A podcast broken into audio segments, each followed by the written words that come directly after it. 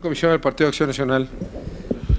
Para otra pequeña distracción, se nos informa en el Comité Técnico de Vigilancia del Registro Nacional de Electores que se cayó la computadora. Afortunadamente no del verbo caerse, sino del verbo callarse.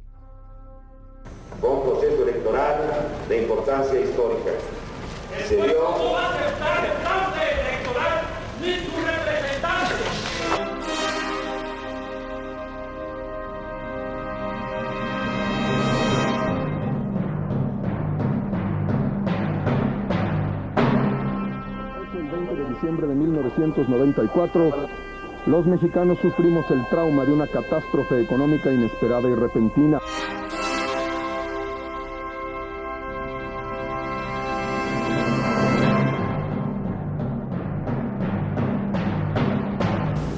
Y si tú u otros pretenden que el gobierno mexicano, mi gobierno, se quede cruzado de brazos, están muy equivocados.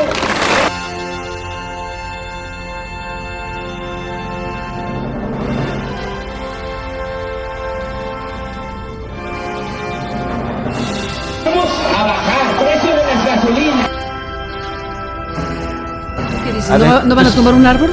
Ni un solo árbol, pero no.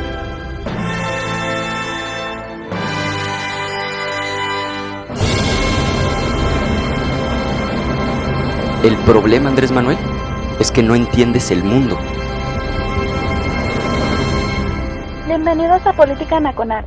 Disculpe si nuestras netas se le estrellan en la jeta. Y por favor, sea serio. Jóvenes, buenas tardes. Buenas tardes tengan. Buenas noches para la gente que todavía le anocheció. Mira nuevamente aquí en el estudio de Política Nacional. eh, después de, de irnos una para dar el grito, cualquiera que haya dado el grito, sí, yo sé que muchos no dieron precisamente un, un grito patrio, pero qué bueno que lo dieron muchachos. ¿Cómo les fue? Espero que bien, sí. Creo que este 16 de septiembre hubo más gente fuera de sus casas que otros. Eh, su servidor la pasó en casita tranquilo, como debe de ser, ¿no? este, como se acostumbra a la, a la gente ya cercana a la tercera edad. Eh, les agradezco a la gente que amablemente nos está escuchando en vivo, que está aquí en el streaming del canal oficial de Política Nacional, que ya buen de gente, ¿eh? oigan, gracias a la gente que también nos está viendo las repeticiones en el canal de YouTube y pues la banda infundiosa del podcast, los podcasteros, ¿no? Todavía están ahí, les agradezco enormemente. Mando un saludo a, a uno de los últimos países que se ha agregado ahí en la descarga del podcast, andan muy animosos, Bangladesh. Es el único, el último país que se agregó ahí. ¿Quién nos está escuchando desde Bangladesh? Pues le mandamos un saludo. Dicen que hay mexicanos en todas partes del mundo, muy probablemente haya sido el mexicano. Hermano, te saludo. Sí, donde sea que estés allá en Bangladesh, has de extrañar un chingamadral la comida de acá, ¿verdad? Pero por lo menos no, no, no extrañarás los problemas de, pues, de esta especie de país, ¿no? Hoy tenemos un invitadazo, ¿no? De luxe. Qué bueno. Este, se hace el difícil, déjeme decirle, ¿no? Agenda complicadísima. Tenerlo aquí, pues es un honor, ¿no? Y es este, como la conjunción astral de varios planetas. Qué bueno. Y es el hombre que tiene ahorita pues, la bola de cristal mejor que de todos los analistas políticos del país. Es un lucaso, vuelvo a decir, ¿no? Está conmigo el señorón Pablo Macluf. Pablo, buenas noches. Hombre, buenas noches, querido Chavira. Gracias por esta cálida eh, introducción. El honor es mío. Ya sabes que Política Nacional es mi segunda casa.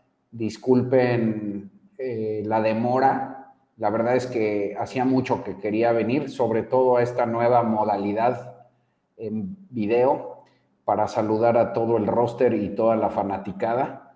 Y bueno, por fin se cumple. Entonces, un enorme placer eh, estar con, contigo y con todos ustedes. Teníamos por ahí agendado una charla que se fue derivando en otras voces, pero creo que es pertinente que fue lo que se dio esta charla precisamente después de que ya dejamos atrás todo el mes patrio y toda esa faramaña este, que enciende nuestro este, Juan Escuti interno. Y ahora sí nos acercamos al fin de año, muy probablemente la situación política vaya a menos, aunque ya estamos viendo que muy probablemente no, pero sí me gustaba discutir, no, pues no discutir, más bien aprender de tu bola de cristal, porque déjame, déjame recorrer todo lo que has este, trabajado, Pablo, ¿no? O sea, un día nos pusiste un regañadón al maestro Don Vix y a mí de que había que ser pragmáticos, de que la alianza con el PRI, y nosotros dijimos, mm", y se dio. Luego dijiste, no, pues este, hay que hacer primarias, y aquí en Política Nacional dijimos, no, primarias, no la hagas, eso es un sueño. Y se dieron. Y luego hablaste de un candidato outsider que pudiera permear dentro de esas primarias. Y yo, sorpresa. ¿En dónde estiva? algo tienes del guion que viene para el 2024 porque todo, su, todo más o menos se ha cumplido. Digo, no perfecto el guion. Pero, ¿qué te ha parecido el camino que hemos recorrido hasta este momento desde esa vez que damos el maestro Don Vix tuyo? Bueno, querido Chavira, este, parece que tengo una bola de cristal, pero en realidad eh, es más o menos claro y ha sido establecido en otros países la fórmula opositora para hacer al populismo.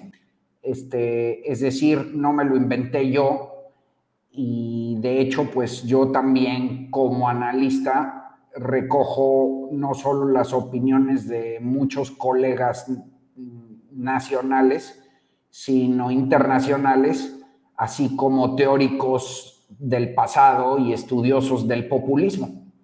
Y todos coinciden en más o menos estos tres elementos que tú dijiste. Eh, primero, para vencer al populismo debe de haber una amplia coalición de los partidos ¿no? Eso eh, es una condición fundamental. Eh, segundo, esa coalición debe de recoger de una manera más o menos orgánica a el votante opositor, lo debe de aglomerar mediante consignas unificadoras o aglutinadoras que aprovechen la propia polarización que ha sembrado el populista, ya lo hemos platicado, y finalmente se necesita un candidato excepcional y extraordinario eh, que en estos momentos, eh, sobre todo en la nueva era del populismo global, generalmente tiene que venir de fuera del establishment. Eh, y precisamente porque está muy lastimado el discurso político. Ahora, esa es la fórmula, digamos, ese es el esquema, la aritmética básica. Eh, no quiere decir que se vaya a cumplir, ¿no? Cualquier pronóstico es arriesgado porque la verdad es que sí la tenía cuesta arriba. Eh, la conjunción de todos estos elementos.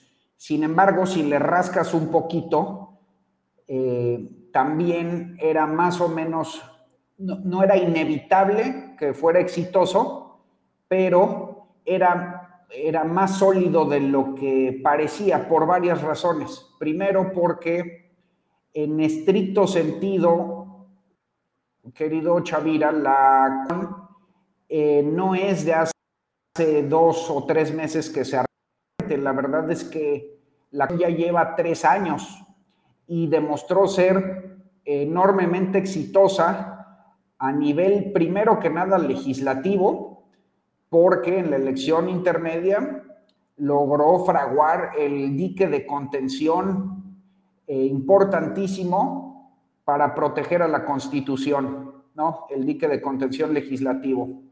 Eso eh, marcó un, digamos, primer eh, punto de inflexión que le señaló tanto a los partidos como a la sociedad que era por ahí, ¿sí? Haber ido eh, en contra de esa inercia hubiera sido políticamente eh, más arriesgado, si no es que suicida. La segunda es que la coalición demostró ser también electoralmente eficiente. No a nivel de naturas, pero si ves bien, una de las razones por la que también fue legislativamente exitoso es porque la, proporcionalidad de distritos, simplemente por la alianza, dio más curules, ¿no? Además de que eh, le permitió a los partidos escoger a los mejores candidatos en, entre ellos, al interior, donde era un mejor candidato el PRI, iba el PRI, donde tenía un mejor candidato el PAN, iba el, y eso eh, de alguna manera va limando las impurezas. Eh, y, pero eh, el candidato, bueno, ahí sí yo creo que había un, un desafío mayor, no, no parecía salir ninguna cabeza, pero también sabemos eh, por la historia de México, aunque hayan sido otras circunstancias, que los candidatos han tardado en salir. Felipe Calderón salió el último año prácticamente del sexenio de Fox, cuando, cuando López Obrador tenía más de 30% de ventaja. Eh, Peña, sí, este, Pe Peña sí empezó a picar piedra un poco antes, eh, pero vaya, no era inconcebible que eventualmente saliera una cabeza, además de que, eh, este, pues había ya mucha presión de la sociedad civil, era parte de esta inercia que se veía, venía cocinando al interior del, del frente, esta presión de la sociedad civil eh, desde el 2021, desde aquel domingo de resurrección para bloquear la constitucional energética y pasando por las marchas eh, multitudinarias a favor del INE y de la Corte, eh, la presión para eh, defender al tribunal, en fin, desde, desde una serie de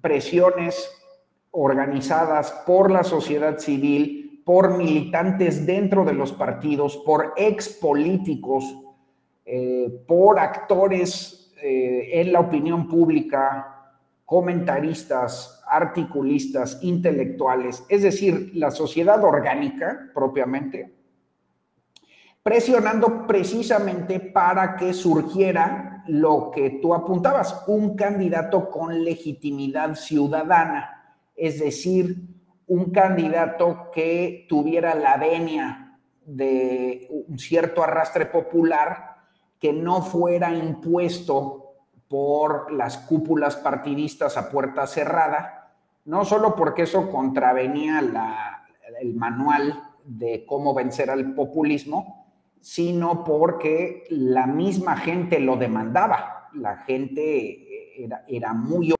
obvio, eh, la gente, y así lo eh, externaron los, las propias organizaciones de la sociedad civil, la gente le pidió a los partidos participación, cierta apertura para poder escoger un candidato desde afuera.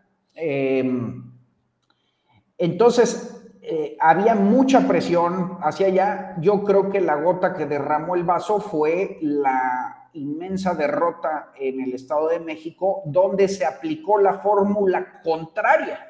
Precisamente lo que se hizo en el Estado de México fue lo, exactamente lo contrario a lo que indica este manual para vencer al populismo, es decir, eh, una candidata que este, elegida puerta cerrada, eh, sin careos previos, sin venia popular, acartonada, eh, sin arrastre eh, de, la sociedad civil, cuando en Coahuila sucedió todo lo contrario, ¿no?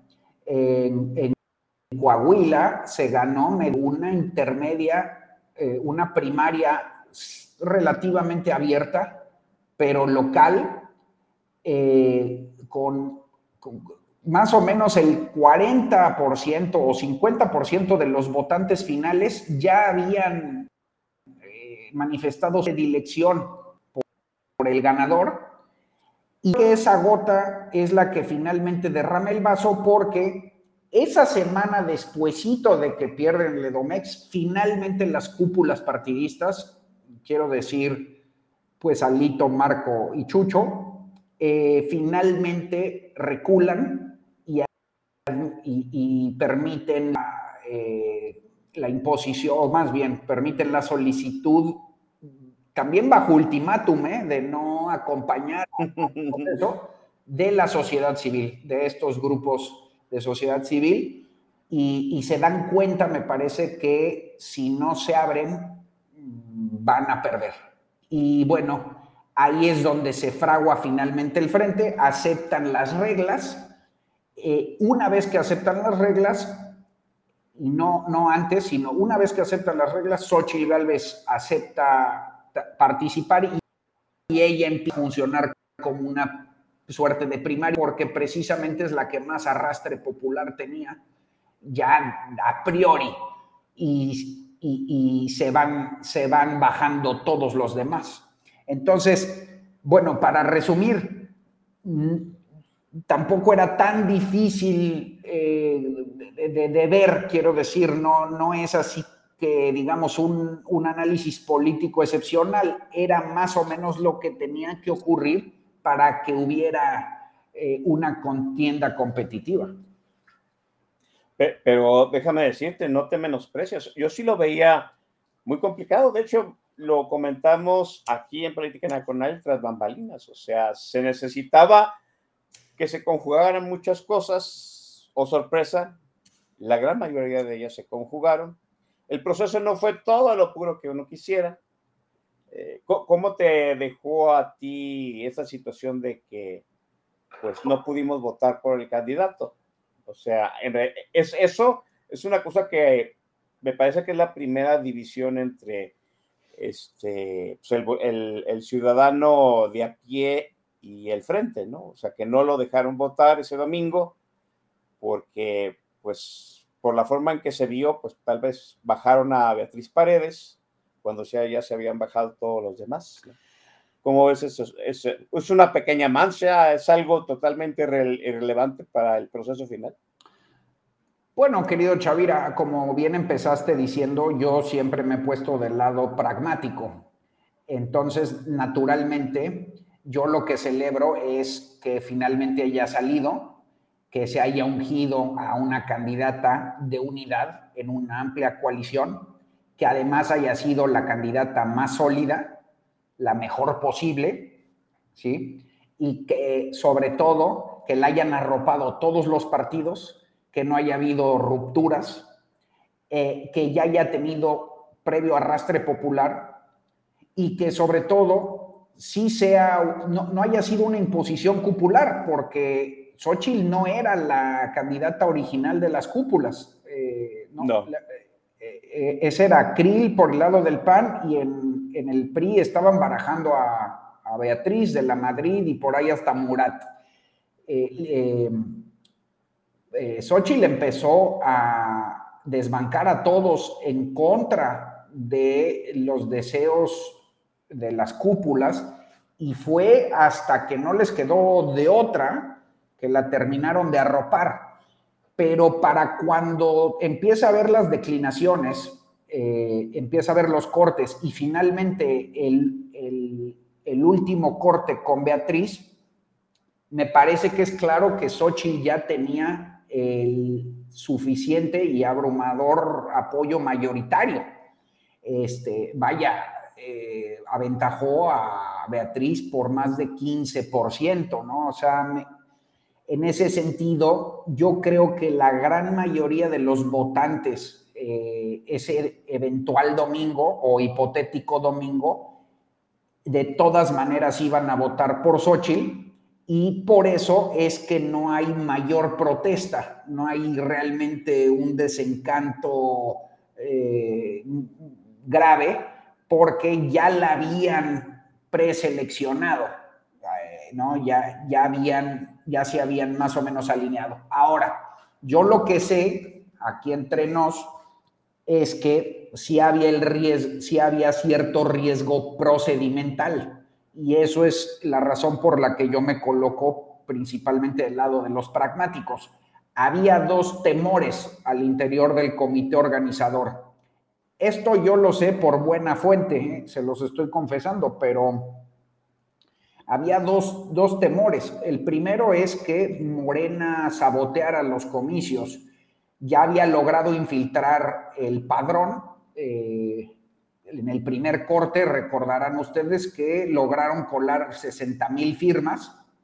Se supone que las depuraron, pero no estaban absolutamente seguros de si eran todas pero sobre todo era el temor de que hubiera violencia en, los en, el día de la jornada, de que echaran mano de gobernadores, del crimen organizado, de golpeadores y centinelas, este, que tampoco son muy difíciles de organizar, para generar caos y que hubiera eh, un proceso este, manchado, caótico, ineficiente. Que hubiera, Ajá. Que, hubiera nota de, eh, que la nota fuera la nota roja, precisamente. Exactamente. Esa era una preocupación. Y la otra era de, mm, ellos siempre lo negaron, era obvio, pero sí había la preocupación en, eh, en el asunto procedimental desde adentro. ¿Por qué? Porque eh, solo tenían 300, entre 300 y 600 casillas, o sea, entre una y dos por distrito.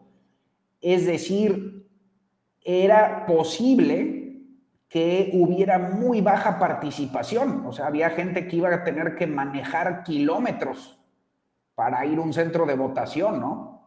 Eh, y, y además, sobre todo, con ya con la ventaja considerable que tenía Xochitl, también era probable que mucha gente no saliera a votar. Como bien sabes, cuando la gente ve que no hay disputa, eso está demostrado por estudios del INE, cuando ve que no hay suficiente competencia, la gente no sale, hay abstencionismo. Entonces, tanto por la cuestión organizacional como por los, este, digamos, eh, las actitudes y eh, inclinaciones del votante temían que fuera una jornada de muy baja participación eh, o con muchos problemas para votar y que hubiera sido un mucho peor fiasco que lo que terminó sucediendo. Lo que terminó sucediendo, si lo piensas bien, digamos, comparándolo con el peor escenario posible de ese domingo, nada más tomemos un momento para imaginar qué hubiera sido lo peor que hubiera podido pasar, pues terminó sucediendo lo mejor. Otra vez, conforme a lo la... menos peor. Lo menos peor, conforme a la liturgia eh, que te decía, una amplia coalición de partidos con arrastre y venia popular y un candidato extraordinario o al menos el mejor posible. Eh, y, eso de, de entrada, de saque, son las mejores cartas para combatir al populismo. No quiere decir que ganes, de hecho está bastante complicado a mi modo de ver, pero pues son, es, es tu mejor caballo, ¿no? Sí, eh, yo, yo lo dije en su momento cuando lo analizamos este proceso con el Macedombix, pues que era un vaso medio lleno, ¿no? O sea, en realidad la lectura de lo que, del término del proceso del frente, pues era desde la lectura que tú lo quieras tomar.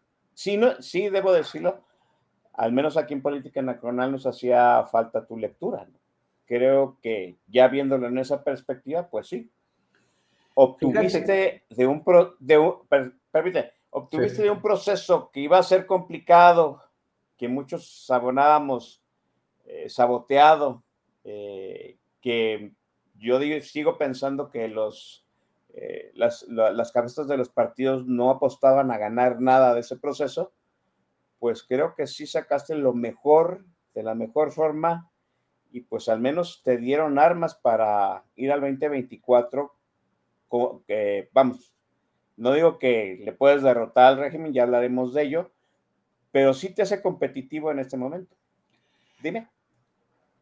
Sí, o, sea, en el, en el esquema primario y eh, en la geometría básica, pues sí resultó, pero también yo quisiera reivindicar los matices que, pusieron tú y el maese Don Vix, porque también ahí van a estar los detalles, ¿no?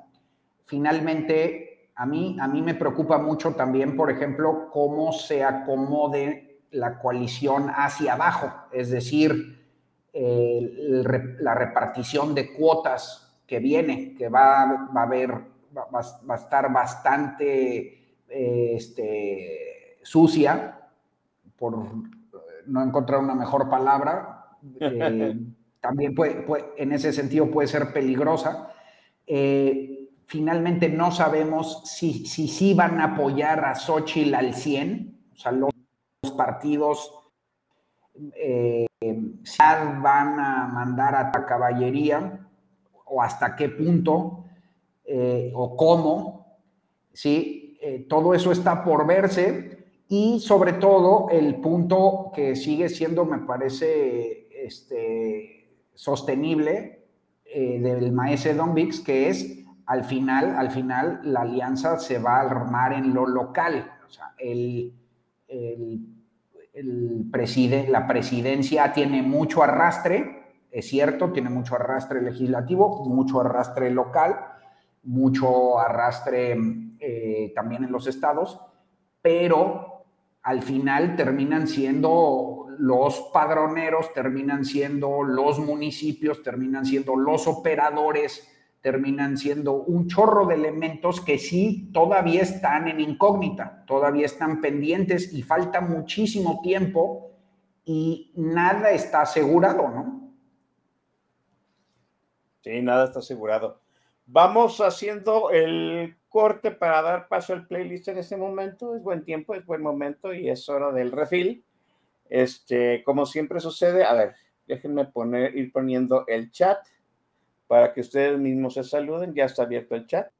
¿Ya lo ven? Sí, ahí está. Ahorita van a empezar a aparecer sus menciones y como suele suceder, cuando está Pablo Macluf aquí, él toma, él toma el control del, de la tornamesa y siempre nos ofrece, debo decirlo, un buen playlist y debo decir que ya lo vi y es un buen playlist. Adelante, Pablo, con la primera. Hombre, pues muchas gracias por la generosidad. Eh, bueno, como saben, generalmente intento aprovechar el tema para asociarlo a la playlist. Entonces, este, ahora vamos a regresarnos un poco a los 70s, 80s, que es, es un poco la época en la que nos quiere regresar el régimen. Y empezamos con un eh, tema con título muy sugerente, eh, porque se ve que van a venir fuertes los macanazos, eh, le están tirando con todo a, la candidata opositora, y bueno, nada mejor para eso que Psycho Killer de, de Talking Heads. Adelante, Chavira. ¡Vámonos!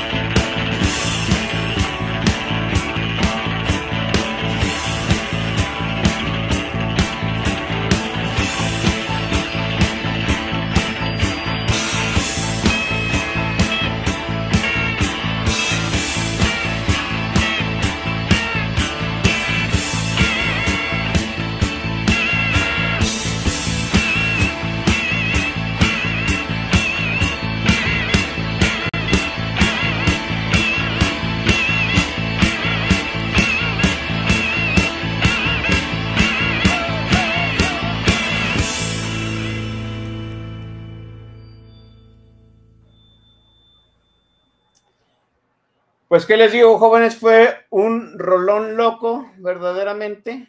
Gusta mucho, por supuesto, Psycho Killer de los Talking Heads. Mira, aquí a un lado se están viendo pues todos los comentarios del tag para que veas que no miento. Todos aprueban pues esta primera rolota. Es un rolón loco, hay que decir. ya cuando delira todo, el asunto y, y, vaya cosa se puede construir con, con tres guitarras y y una, este, y una batería. Rolonón loco, este, Pablo Maglu. Gracias por esa selección. Hombre, al revés, gracias por darme oportunidad de ser DJ. Ya sabes que yo encantado y gracias por los comentarios. Eh, sí, ya no se hace esta música, carajo. Ya estamos con pinche peso pluma y esas mamadas, cabrón. Este, aquí, aquí, hay mucha gente que le gusta Peso Pluma y, Bad Bunny, hay que decirlo, ¿no? Pero pues cada quien, cada, quien, Otros tiempos. Este, tú, tú, eres demasiado clásico, debo decirlo. Te, lo dije en otra ocasión, te lo vuelvo a reiterar, ¿no? para, para los años que te andas cargando, sí eres demasiado clásico. Sí, Papás de Pablo Magluf, buen trabajo, muchachos. Con suerte no puse Alberto Vázquez o Enrique Guzmán. Yo soy el primero en agradecer. Mi madre me dio suficiente Madre, te mando un gran, un gran abrazo. Yo sé que luego este, mi sobrino obliga a mi madre a verme en YouTube. Ella se muere de vergüenza, pero te quiero mucho, madre. Este, bueno, hablamos del proceso. Híjole, muchos han de estar encantados cuando Pablo Magluf habla de su pragmatismo. Qué bueno. Este, ahora extendamos más ese pragmatismo. ¿Qué te parece Xochitl Galvez como, primero como candidata del frente y ahora en este, pues, paz que se está dando entre que tiene que organizar muchas cosas, entre ellas un equipo de campaña eficiente y la nombran candidata verdaderamente del frente? ¿Cómo ves a Xochitl? Bueno, eh, querido Chavira, otra vez desde el pragmatismo, eh, me parece que sí era objetivamente la mejor candidata posible de los que había. Siempre podemos anhelar eh, que fuera candidato el nieto de Abraham Lincoln y de Gandhi, cabrón, ¿no? Eso pide el purismo este, quieren a un candidato impoluto que garantice la victoria. Pero eso no existe en la política, desgraciadamente.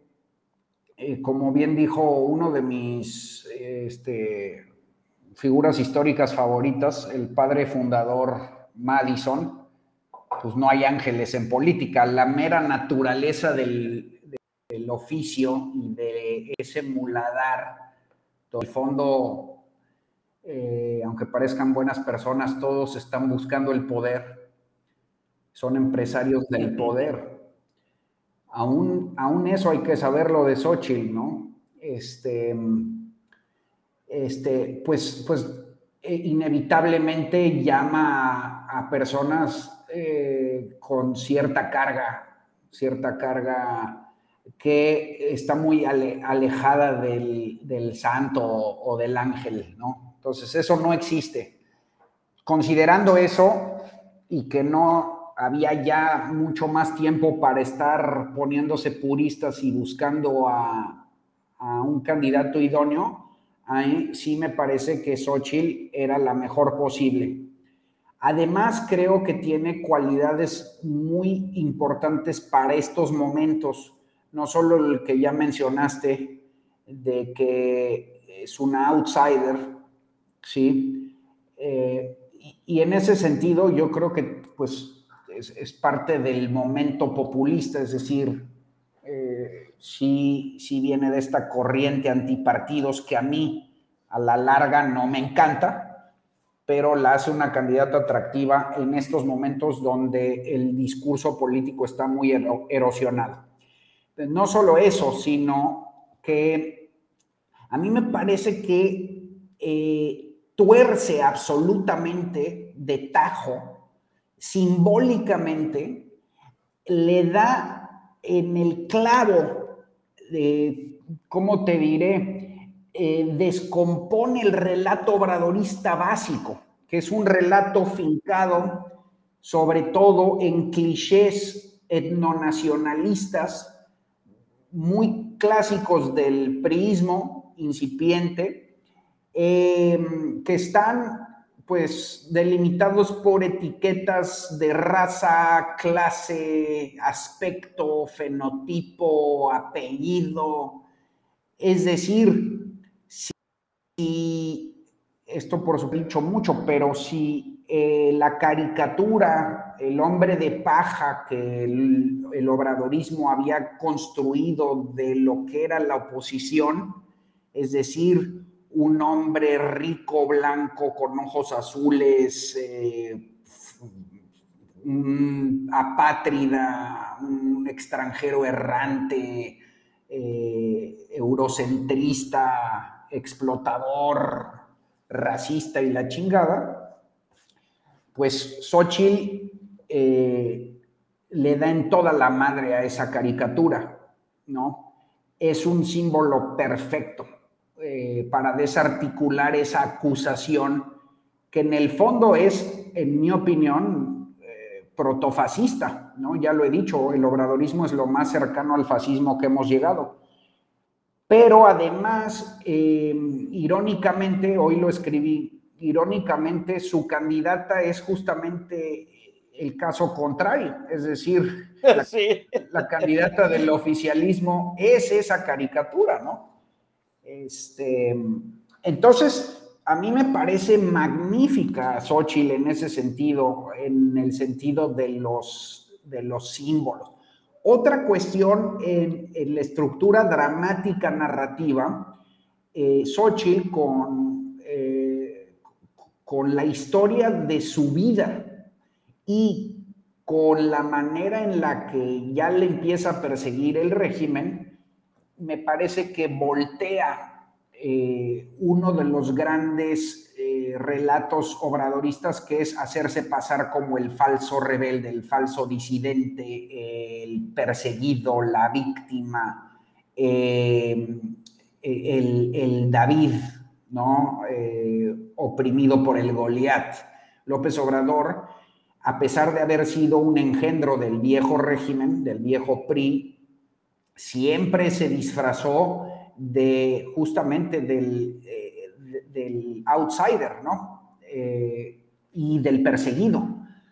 Este, esto, otra vez, no es que el, análisis sea muy original. Hay muchos teóricos que han observado esta técnica en el manual populista. Se llama el falso rebelde. Eh, este término lo acuñó Yuval Levin, un filósofo conservador, donde se dio cuenta que los populistas generalmente se disfrazan de víctimas, aunque estén en el puesto de mayor poder, aunque eh, ejerzan el mayor poder en un país, en su relato es conveniente seguirse vistiendo de víctimas para no tener que ser responsables por el ejercicio de ese poder, ¿no?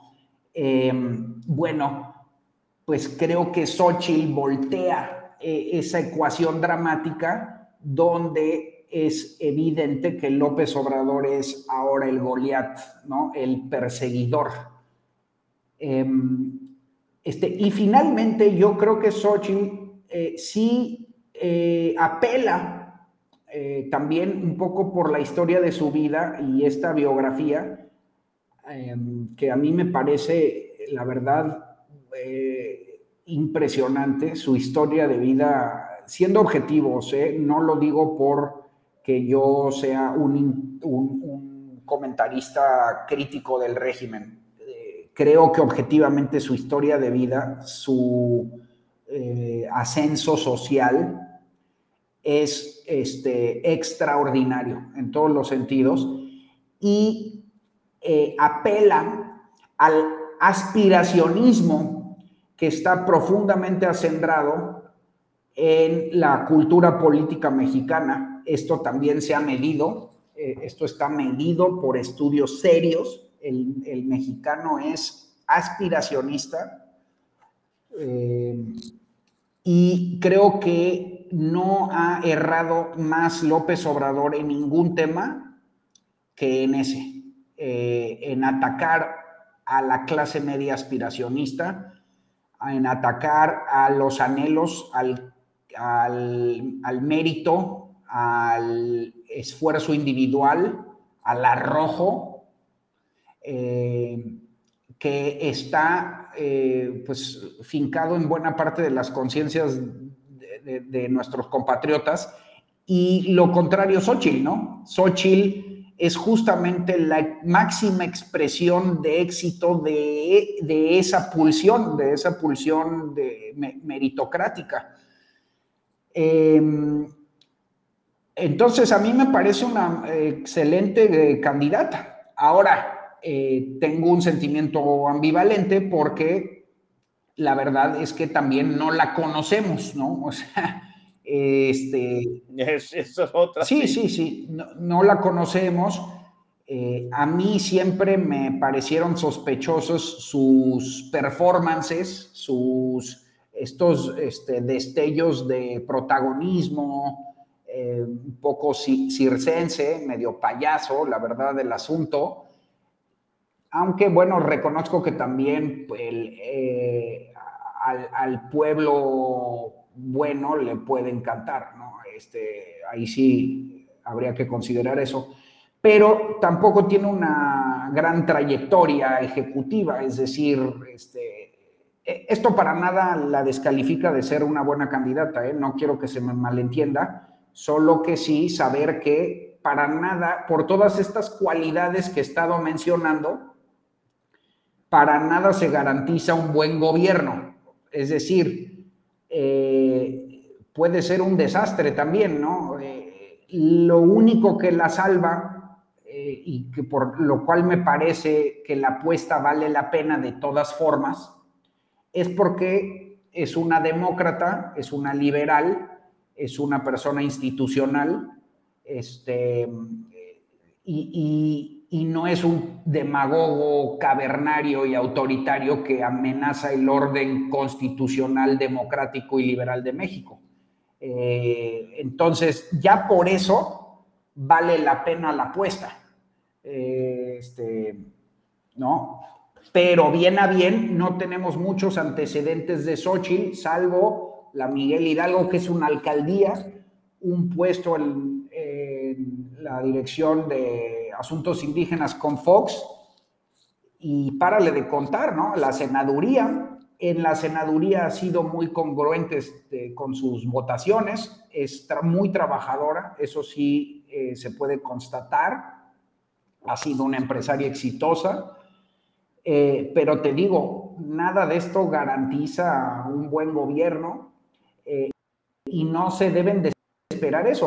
Un eh, quien crea que la oposición, ya no digamos Xochitl, ¿no? Un gobierno de coalición con grandes perfiles y lo que tú quieras, quien crea que puede salvar a México está totalmente equivocado porque no conoce México y tampoco... Sí, sí, o sea, esta madre no tiene salvación y menos en seis años. Pero además, eh, eh, ya todo apunta a que el próximo sexenio va a ser verdaderamente un desastre. Gobierne quien gobierne. Viene bomba fiscal. Si, si incluso probablemente sea más difícil para un opositor porque es muy improbable que tenga mayoría legislativa, es decir, seguramente no tendría eh, capacidad de modificar la constitución, eh, apenas con suerte capaz logre la mayoría absoluta para controlar el presupuesto, no va a tener legitimidad para hacer una reforma fiscal, eh, va a ser imposible y va a tener la bomba fiscal encima, ¿no? No, no va a tener dinero, va a tener un déficit heredado va a tener veintitantas gubernaturas de Morena eh, encima, el obradorismo enojado probablemente ni acepte una eventual derrota. Eh, entonces, puta, cabrón. O sea, sí se, se ve bastante complicado y yo para nada creo que, que el próximo sexenio pueda arreglar al país. Lo único que podemos hacer es evitar pues mayor destrucción y sobre todo que se consolide la hegemonía obradorista, que e, e, ese régimen sí es eh, una amenaza para el orden constitucional, para la división de poderes, para las meras instituciones democráticas. Y ya con eso, para mí, eh, vale la pena. Es decir, garantizar la alternancia, que siga vivo el juego eh, democrático, la posibilidad de cambiar de partido en el poder, la posibilidad misma nada más de poder votar por alguien distinto, que es, es el, digamos, el piso mínimo democrático. Nada más por eso me parece que vale la pena el voto. Eh, y, nada más. Todo lo demás son fantasías y elucubraciones. Eh, este, lo que se pueda avanzar para reconstruir y poder recuperar cierto camino perdido, pues qué bueno. Pero de verdad, este voto es, es un voto nada más, a mí me parece, siendo prácticos otra vez, para mantener vivo el orden democrático. Este, decía yo en las últimas conversaciones que he tenido en los últimos días, y vaya que ha habido mucho que comentar acá con gente que hablo aquí en, Guadalajara. Yo decía que yo nada más pedía tres cosas, ¿no? O sea, nada más me guío por tres ejes ahorita. Una, lo único seguro para el 2024 es que Claudia Sheinbaum, si ganaba, ya dijo que iba a seguir exactamente igual. O sea, con ella no va a haber cambio. A lo mejor Xochitl, como tú bien dices, y yo tengo también esa misma perspectiva, pues es una desconocida, pero pues es más de la más destrucción de la misma o apostar a un cambio, ¿no? Es quizá estamos en la misma paradoja del 2018. Dos, este, que me pusieron una yo no pedía una santa de candidata. E, en eso eh, tú y yo estamos muy de acuerdo. Yo no pedía una santa de candidata sí pido que si la candidata no es santa, pues asuma que no tiene esa santidad y que se prepare, ¿no? Porque le van a hurgar todo, todo. Entonces, que esta última, yo le digo, este pequeño affair de su, de su trabajo para titularse, pues es algo que ya no previó. Bueno, pues golpe asumido, lección aprendida y a lo que sigue, que se cuide porque le van a estar hurgando todos. Y tres, pedía yo pues que me dieran una candidata para tener algo para trabajar. Y yo pienso que sí hay una candidata para trabajar. ¿Tú piensas que sí hay una candidata para trabajar? Bueno, eh, querido Chavira, primero eh, la, crítica, ¿no? De lo que yo he podido hablar con la gente cercana, y esta es una observación que se le ha hecho a Xochitl desde hace mucho. Eh, dicen que eh, es muy personalista, es, eh, como se dice en, el argot futbolero, ¿no? es, es individualista. Mm. No sé si sea una tara de ingeniero, no lo sé, te lo digo porque soy, yo pensaría lo contrario, ¿no? Los ingenieros saben trabajar en equipo y todo, pero...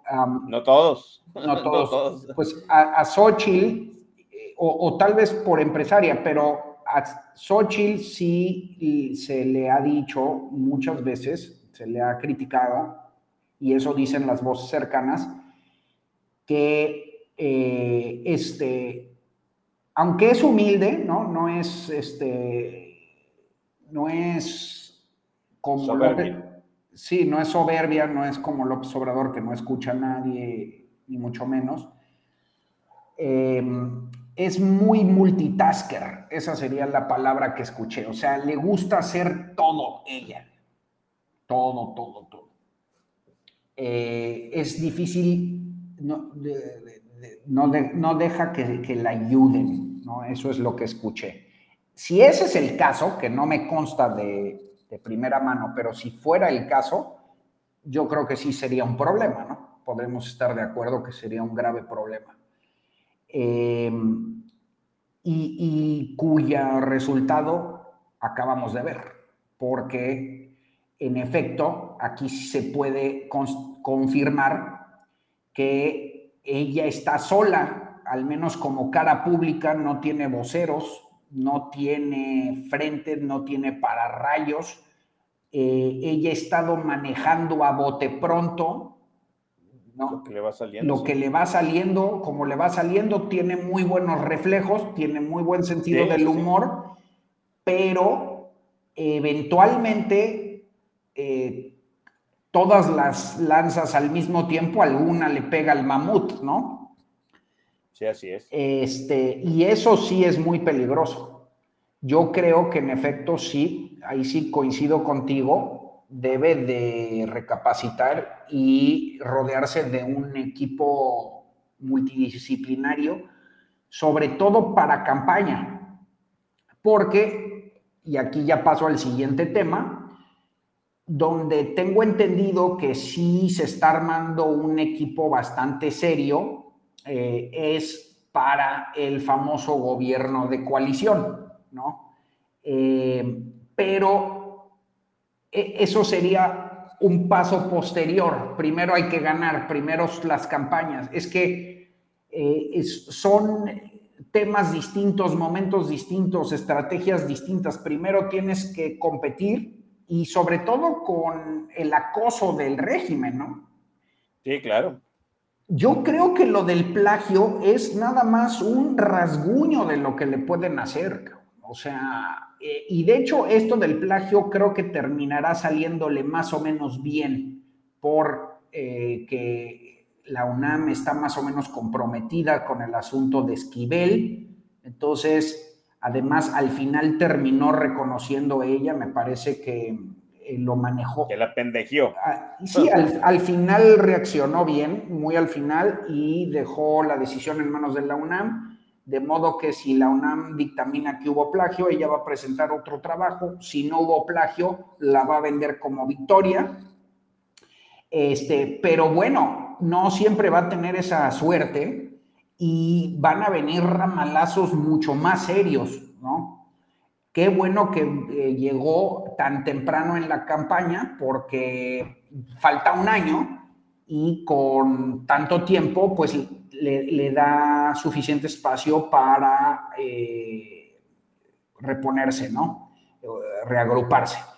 Eh, este, pero primero se tiene que concentrar en la campaña y luego ya en el famoso gobierno de coalición. Ahí es donde tengo entendido que sí hay un equipo donde, donde se están estudiando toda una serie de propuestas bastante novedosas ya de política pública, ya de gobierno de coalición, eh, para poner en marcha en un eventual triunfo. Este, coordinando ese proyecto, se supone que es José Ángel Gurría, eh, dentro de eh, muchos otros personajes. Pero te digo, no tiene ningún sentido que eso quede ves- totalmente pulido si no están las bases, eh, si todo está sobre palillos antes, ¿no? Si no están las bases bien. Sí, sí.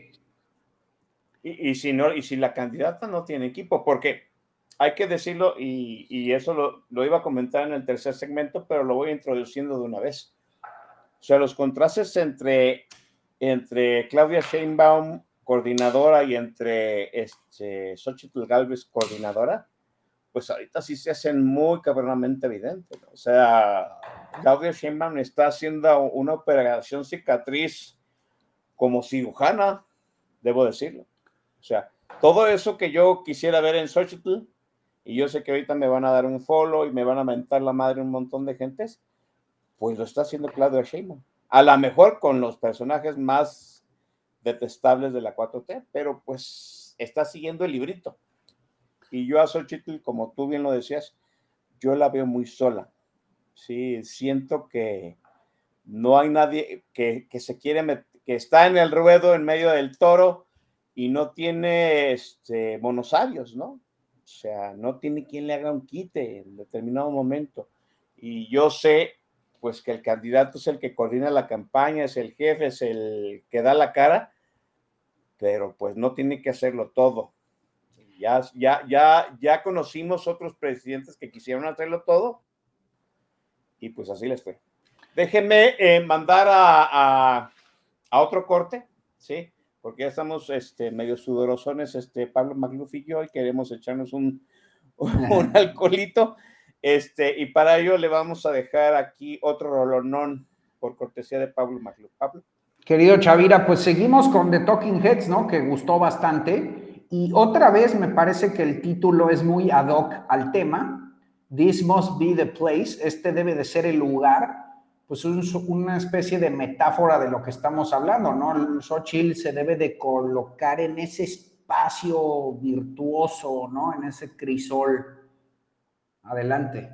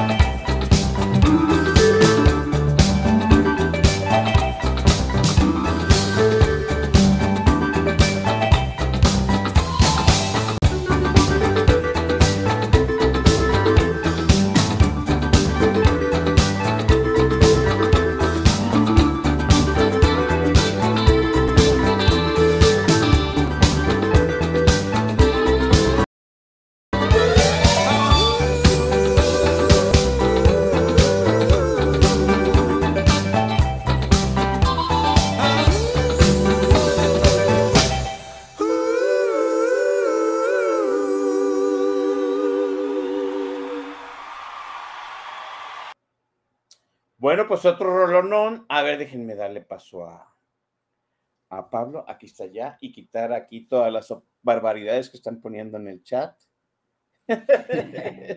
sí, no, están hablando acerca de, de, por ahí está, no sé si ya sea oficial, pero por ahí salió una lista de voceros que supuestamente ya había elegido Xochitl, entre ellos estaba el señor Lozano, que para muchos nos parece pues, un personaje medio detestable, pero sirve para lo que sirve, ¿no? O sea, si usted tiene memoria, ¿no? Pues Lozano ha parado en seco a dos que tres hocicones de la, de la 4T, O sea, le, le, ha revirado argumentos a cuanto personaje nefasto eh, se le ha puesto. No recuerdo si, si alguien ahí en el TAC lo recuerda. Creo que también ha, estado en mesas junto a, ¿cómo se llama este de la televisión?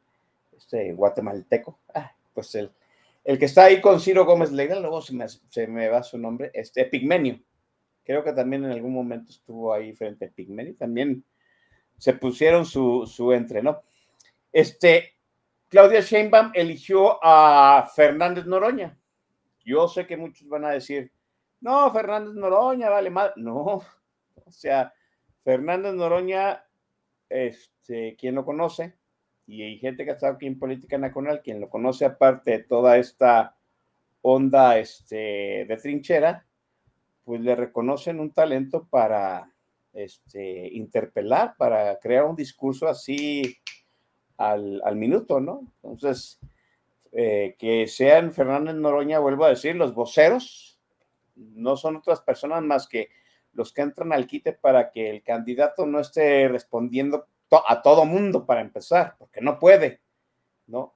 Y los voceros de alguna manera también jalan marca. Entonces, Fernández Noroña jala mucha marca, hay que decirlo. Y pues Lozano no creo que sea una mala elección. Ninguno de los dos es una mala elección, a pesar de que pues ambos son unos impresentables, ¿no? Decías tú una, una situación, Pablo, ya retomando el diálogo, una ironía del destino, ¿no?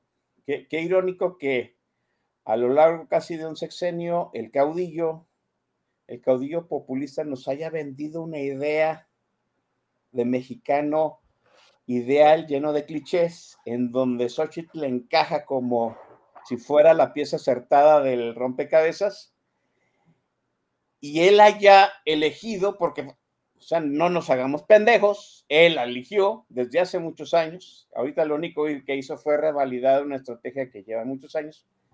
Ella había elegido una candidata que de ninguna forma encaja en, ese, en esa narrativa que él creó a lo largo de un sexenio. Ahorita, para empezar, ¿no? Él siempre dijo que la gran mayoría de la gente que sale al extranjero a estudiar, a graduarse, a doctorarse, a maestriarse, pues eran gente que, se enseñaba a robar, y ahora resulta que la candidata que tiene maestría y doctorado extranjero, pues es ella, es este Claudia Sheinbaum. ¿Te sorprendió el resultado? No, en ningún sentido. No, no, para nada, porque este, vaya, sí es una incongruencia eh, simbólica y en el relato, pero de esas está lleno el, populismo, ¿eh? este, y sobre todo el populismo autoritario.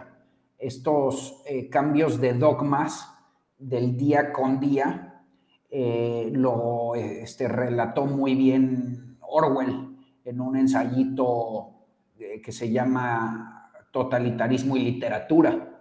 Este, ahí explica por qué este, este tipo de regímenes todos los días cambian de dogmas porque se tienen que adecuar a los contratiempos o vicisitudes del poder, ¿no? Del día con día. Y por eso eh, hay tanto trapecista famoso, tanto saltimbanqui maromero que tiene que ir cambiando de principios eh, día con día.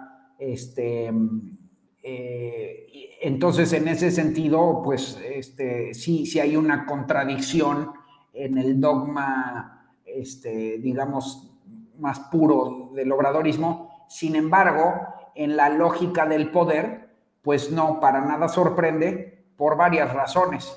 Primero, porque ya él, él ya la había ungido desde hace dos años, si no es que más. Este, es decir, el dedazo no se dio hace dos o tres semanas cuando mágicamente gana la encuesta, sino hace dos o tres años cuando López Obrador pierde eh, la elección intermedia. Eh, pero te digo, probablemente precede esa fecha porque Claudia eh, es una creación absoluta de López Obrador. Ahora sus corifeos y propagandistas eh, han estado intentando colar la tesis de que Claudia tiene su propia carrera y su propia construcción política, pero eso es falso. Todo su capital político solo debe a López Obrador absolutamente. Em, en consecuencia, eh, eh, ella ha sido la, digamos que, el alfil más leal. Jamás eh, este, se ha interpuesto en una decisión, todo lo contrario. De hecho, ha sacrificado prácticamente todos los valores que supuestamente la distinguirían. Todo esto que dices tú, querido Chavira, eh, de que en el fondo, pues Claudia Sheinbaum, o más bien en la superficie, eh, Claudia Sheinbaum, pues representa a la izquierda socialdemócrata urbana, universitaria, clase mediera, que con becas termina yéndose a estudiar a las mejores universidades del mundo, científica, progresista, de avanzada, eh, técnica de políticas públicas, todo eso termina eh, siendo sacrificado, este, este, inmolado en el altar del caudillo, porque todo eso eh, Claudia Sheinbaum lo puso en un segundo plano para volverse la candidata elegida. Me refiero a todas sus posturas tradicionales sobre militarización, sobre ciencia y la pandemia, sobre salud, eh, sobre feminismo. Eh, todo eso, Claudia Sheinbaum lo tiró por la borda para rendirse a, las, a la voluntad del demagogo. Eh, en consecuencia, es un, es, un gesto, es un gran guiño eh, de lealtad para un hombre que eh, sabemos que también tiene toda la intención no solo de seguir siendo el candidato real, ¿eh? que esa es una de mis tesis. Este, en esta elección no es Claudia contra Xochitl, es Xochitl contra López Obrador. El candidato real es López Obrador, es el candidato virtual. Esta eh, elección va a ser plebiscitaria. Claudia nada más va a nadar de muertito como lo hizo Delfina y van a intentar ganar con todo el aparato del Estado si tú me dices vis a vis en una elección libre, ordinaria, de las comunes y corrientes que hemos tenido en nuestra historia, Xochitl le gana a Claudia de calle. El problema es que no va a competir contra Claudia, va a competir contra López Obrador y contra todo el aparato del Estado. Ahora, la ventaja de Xochitl es que finalmente en la boleta sí va a estar Claudia, en la boleta física sí va a estar Claudia eh, pero eh, un año antes de eso no. Eh, entonces, no solo es eso, sino que además López Obrador creo que es, no es exagerado decir que tiene toda la intención de gobernar a través de una suerte de maximato. Yo, creo que, que, sí es una de las intenciones, es de seguir teniendo el poder a través de ella, ¿no? como fachada. ¿Cómo eh, se puede lograr eso?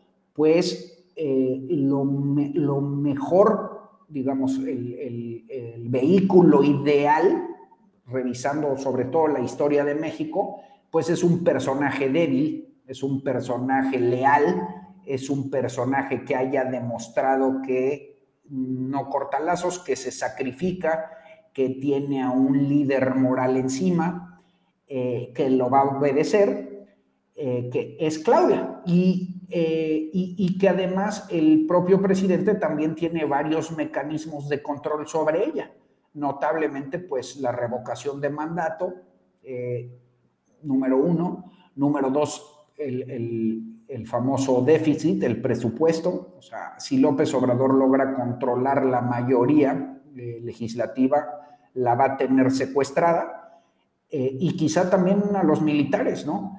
Este, entonces, y, todo ese capital político lo tiene López Obrador. Mira, en la historia de México eh, ha sido muy difícil transferir la, el carisma. Lo intentó Juárez, lo intentó, eh, lo intentó Díaz, lo intentó, mm, este, por supuesto, lo intentó, em, pues lo intentó Calles, ¿no? Este, y, justo es, es, muy difícil, pero la única vez que se ha logrado ha sido con calles, con personajes como Claudia. O sea, Pascual Ortiz Rubio, Emilio Portes Gil, Abelardo Rodríguez, eran personajes débiles eh, que seguía pudiendo mangonear el caudillo, eh, que en este caso fue Calles, ¿no? Es la única, es el, único periodo en, lo en, el que se ha logrado un maximato. Eh, yo creo que eso es, eso, eh, para eso es ideal Claudia Sheinbaum. Es, este, eh, y, bueno, ya con esto cierro. en todos los otros periodos donde no ha podido fraguarse un maximato, si te das cuenta, el, el sucesor ha roto con el predecesor. Eh, sí, esto lo relata muy bien Castañeda en la sucesión prista. El, sucesor rompe eh, con el predecesor porque todo el partido realmente hace cargada con el elegido, ¿no? Con el destapado. Fíjate cómo estas semanas López Obrador ya supuestamente le dio el bastón de mando a Claudia, pero él sigue siendo, él sigue eh, teniendo todos los reflectores. Ella este, está totalmente eclipsada por el caudillo, ¿no? Eh, entonces, a mí me parece que, eso es lo que se está más o menos eh, dibujando en el horizonte. ¿Y, ¿Y, el factor Marcelo? ¿Marcelo es parte del plan maestro de los Obrador? ¿Tú lo crees? Pues mira, no, yo, yo la verdad creo, este, uno siempre se puede descarrilar con las teorías conspiratorias y especulaciones de todo tipo, pero eh, lo, preferible en el análisis político es juzgar eh, lo tangible, ¿sí? Eh, y en ese sentido, yo mi, apreciación muy personal es que Marcelo ya tiene eh, muy poco capital político, sea adentro o afuera de, la órbita de López Obrador. En cualquiera de los dos casos, yo no veo que ya tenga eh, capital político. Yo creo que su berrinche eh, parte desde la debilidad, no desde la fuerza. Si se queda en Morena, tendrá un puesto secundario, tendrá que eh, acatar la candidatura de Claudia, tendrá que este, conformarse con algún puesto legislativo, eh, el Senado. Eh, recientemente, Leti Robles de la Rosa, que es la mejor reportera del legislativo que, que hay, este, pues publicó que el marcelismo dentro de Morena ya es verdaderamente menor. Le, quedan no más de ocho senadores cercanos, eh, un par de decenas de diputados y párale de contar. Es decir, Morena no necesita Marcelo para tener la mayoría este último año. Con o sin él la tiene. Eh, y ah, la oposición tampoco necesita Marcelo, aunque creo quizá ahí es donde pues eh, quizá pueda ayudar más, no porque sume mucho, eh, sino porque lo neutralizas ya definitivamente, o sea, ya no podría hacer ningún, ninguna otra tercera opción, ¿no? Este, lo mismo con Movimiento Ciudadano. Este, si, hubiera un trasvase, una suerte de decisión, un acercamiento de buena parte de Movimiento Ciudadano al frente eh, con Sochi, sería positivo porque eh, neutralizas lo más posible ese, ese tercer, esa tercera candidatura que sí podría dividir a la oposición pero yo creo que eh, así como se está dibujando la cosa, pinta para hacer una elección polarizada entre dos grandes figuras, donde el tercero se quede rezagado. Eh, entonces, este, no, no, me asusta demasiado ni Marcelo ni movimiento. ni Marcelo ni movimiento con el que venga, ¿no? Exacto. Aquí aquí mi movimiento ciudadano todo espera, todavía espera resolución del grupo más grande, más consolidado, de la fórmula más exitosa que es el grupo Jalisco, que está haciendo un, aquí yo lo digo porque vivo en Jalisco, está haciendo este, un drama, alargando un drama peor que la, la Rosa de Guadalupe, ¿no? Dicen los enterados que la próxima semana ya se va a definir eh, nombrando un candidato de unidad para gobernador.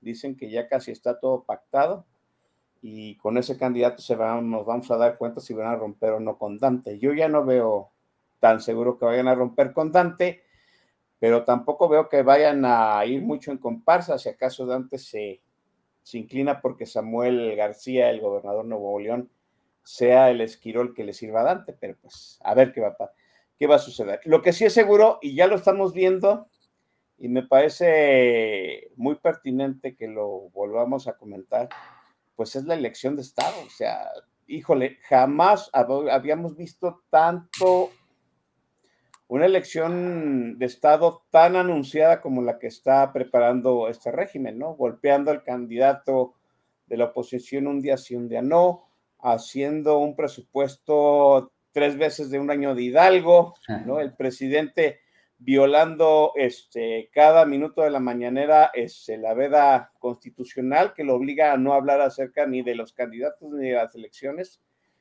y, confrontado abiertamente con el Poder Judicial, ya no con el Instituto Nacional. ¿eh?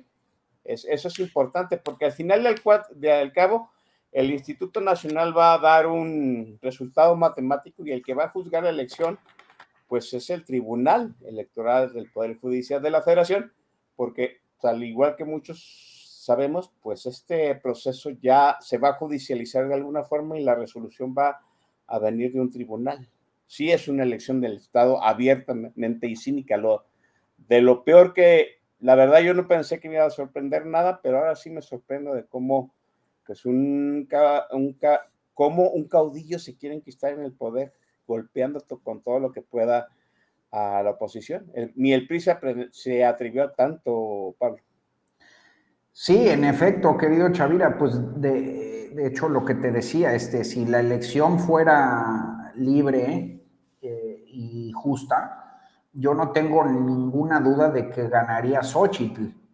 Eh, no me queda claro que que vaya a ser una elección libre y justa, a todo lo contrario, y creo que tenemos tres grandes antecedentes. El, eh, primero es el, propio ímpetu eh, antidemocrático del populismo autoritario, ¿no? Esto, mm, francamente, no puede eh, sorprender a nadie. Este, el, el, segundo es lo que sucedió en el Estado de México, ¿no?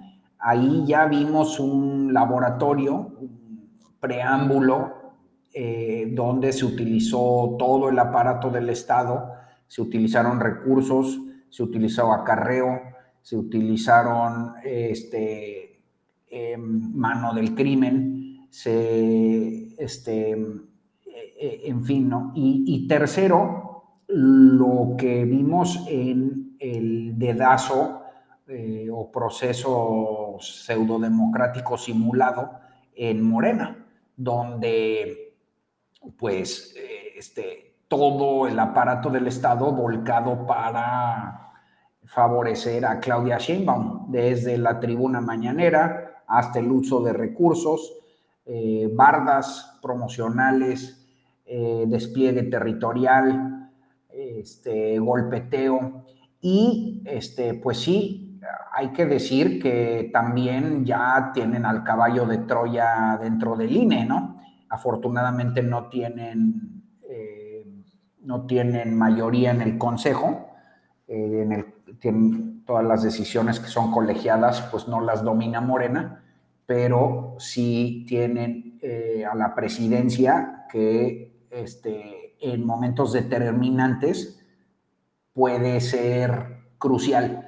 Este, súmale, creo, dos actores, este, además, eh, novedosos, ¿no? Uno es eh, el crimen organizado. Ese también ya dio antecedentes en la elección del 2021 este, volcándose a favor de Morena prácticamente en todas las costas. Eh, y no tengo la menor duda de que lo vuelva a hacer. Y tercero, esta es más incógnita, no sabemos propiamente cómo va a jugar, pero eh, tenemos que meterlo en la ecuación y pues son los militares, ¿no? Ahí sí, la incógnita es si van a eh, ser leales al orden constitucional democrático o van a ser leales al régimen obradorista. Eso está por verse. Yo creo que ese sí es una variable decisiva este, y eh, que, yo no tengo resuelta. Hay muchos que dicen que no le conviene al ejército, otros que dicen que sí. Yo creo que esa incógnita sigue abierta, ¿no? Este, me parece que hay muy buenas razones para pensar en, ambas posibilidades, tanto que el ejército juegue con la constitución y proteja el orden democrático, como a favor del régimen obradorista. Eh, en todo caso, lo que dices es totalmente cierto.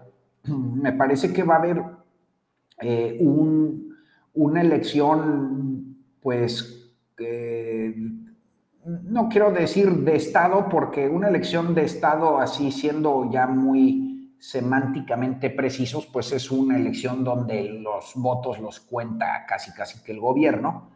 Es decir, ¿y por qué lo digo? No porque no lo vayan a intentar, sino porque sí todavía tenemos instituciones que son pequeños resquicios y márgenes de maniobra. El, INE, eh, aunque te digo, ya tiene caballo de Troya, pero sigue siendo ciudadano, el tribunal, eh, la Corte Suprema y lo más importante, Chavira, que me parece que es uno de los constantes de nuestro programa de política nacional y es este, el capital ciudadano, ¿no? Eh, las, eh, grandes elecciones democráticas de México, las no simuladas, las que contamos a partir del 97, las hemos hecho nosotros, ¿no? Eh, los ciudadanos de carne y hueso, los ciudadanos de a pie, este, los vecinos, este, y, esos son los hombres y mujeres que vigilan las urnas, que cuentan los votos.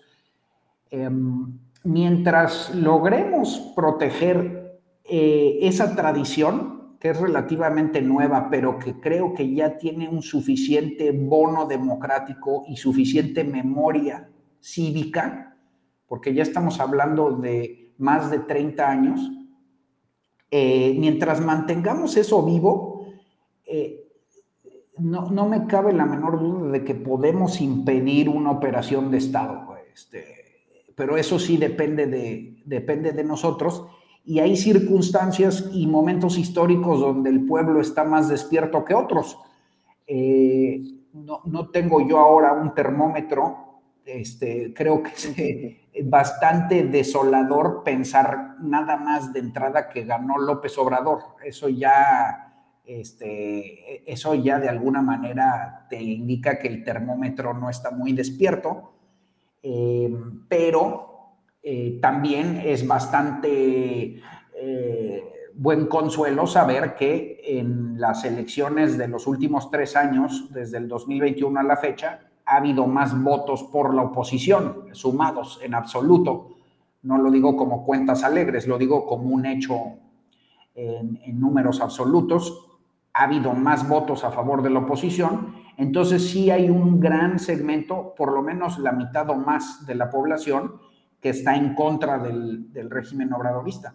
Bueno, eh, pues nos toca a todos vigilar y, y, sobre todo, querido Chavira, reconectando con la primera parte del programa, si lo que, si, si aceptamos que el surgimiento de Xochitl, la composición del frente, la, eh, la aceptación de primarias relativamente democráticas, eh, pues este, fue resultado de una enorme presión ciudadana, fincadas en la famosa marea rosa, eh, pues debemos de apelar otra vez a la marea rosa. Yo alguna vez hace poco escribí sobre eso.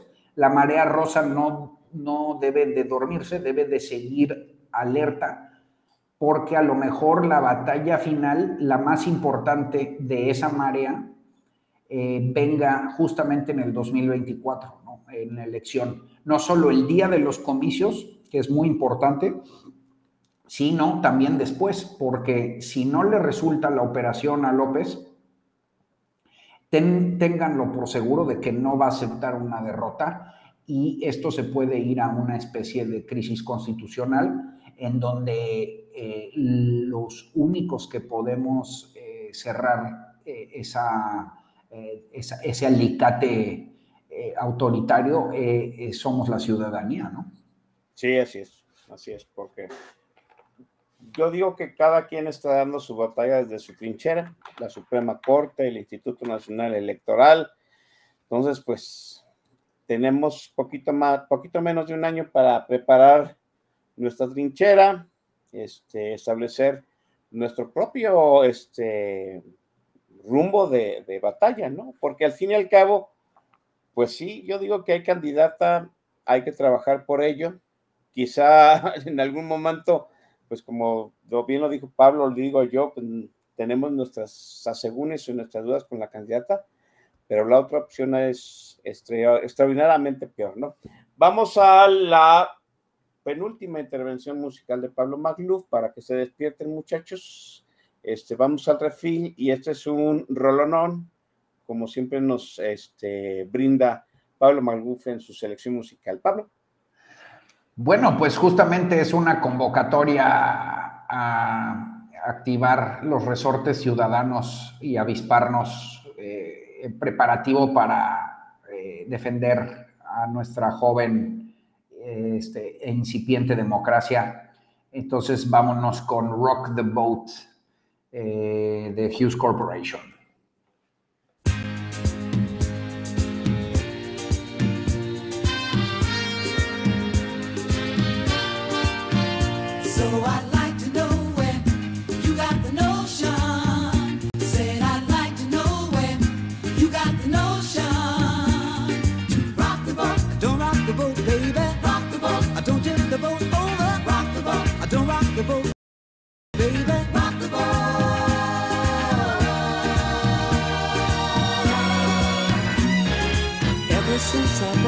Of love began. Your touch has thrilled me like the rush of the wind. Your arms have held me safe from a rolling sea. There's always been a quiet place to harbor you and me.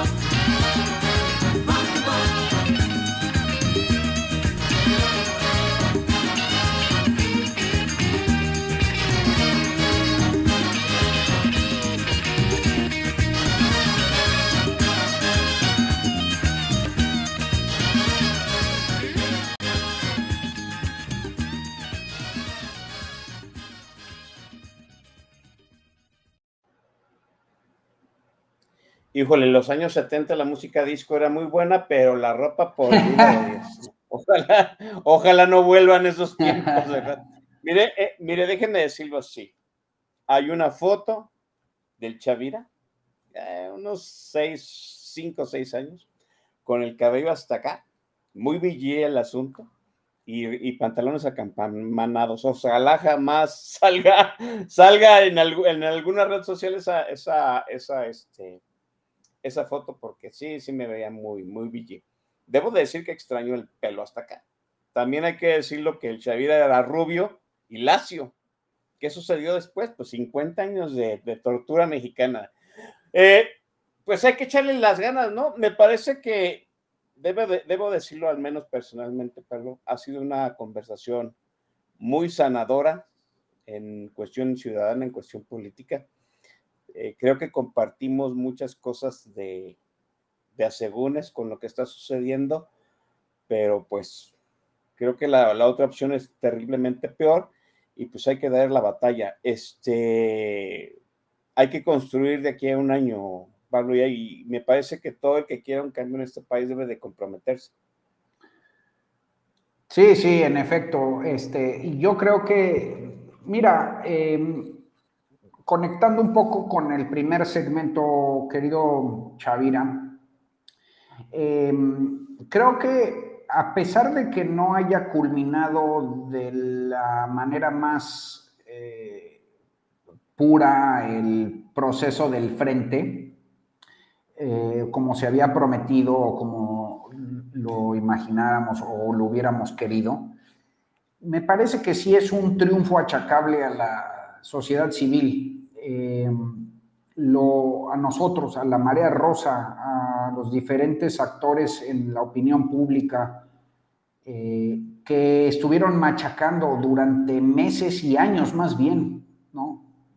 Dos, tres años, eh, presionando a las cúpulas de la oposición para que se abrieran. Eh, bueno, lo que quiero decir es que todo ese ímpetu, toda esa fuerza, toda esa energía que se manifestó en diferentes ocasiones y en diferentes momentos, empezando por la votación, el domingo de resurrección, el vacío que se le hizo a López con la revocación de mandato, y así hasta llegar a que las cúpulas de los partidos opositores recularan en su obstinación y obcecación de elegir un candidato a puerta cerrada.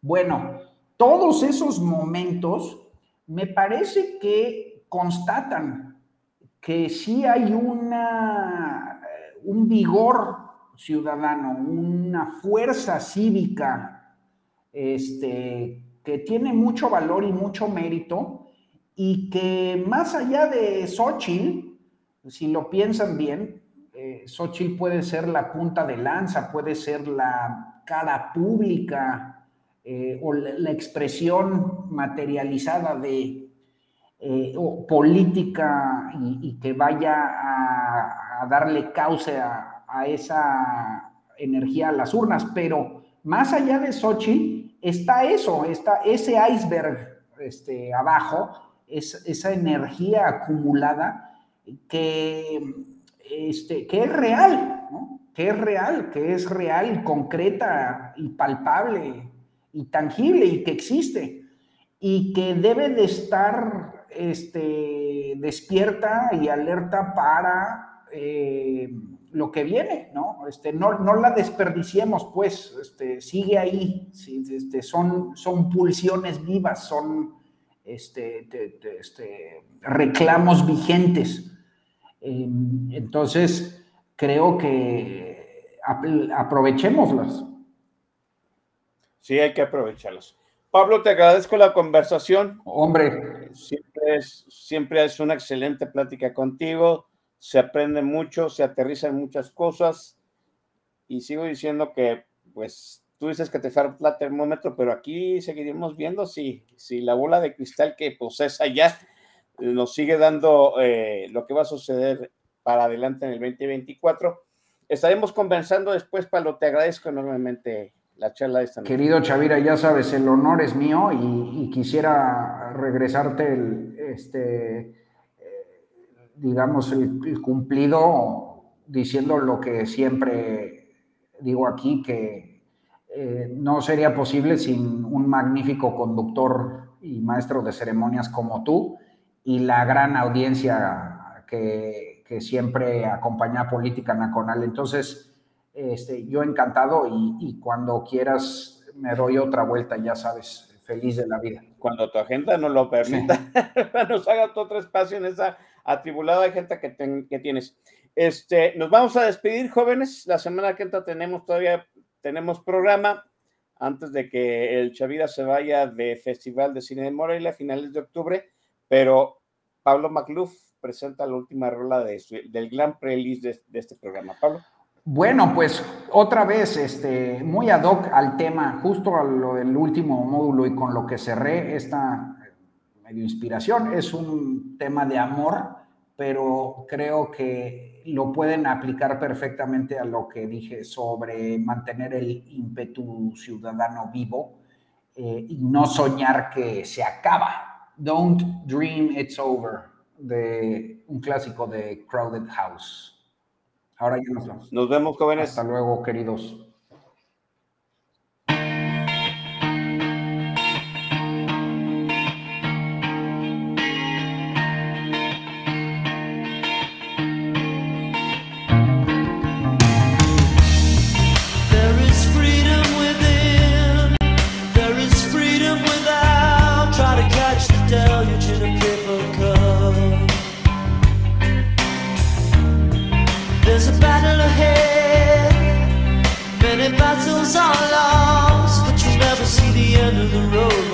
traveling with me.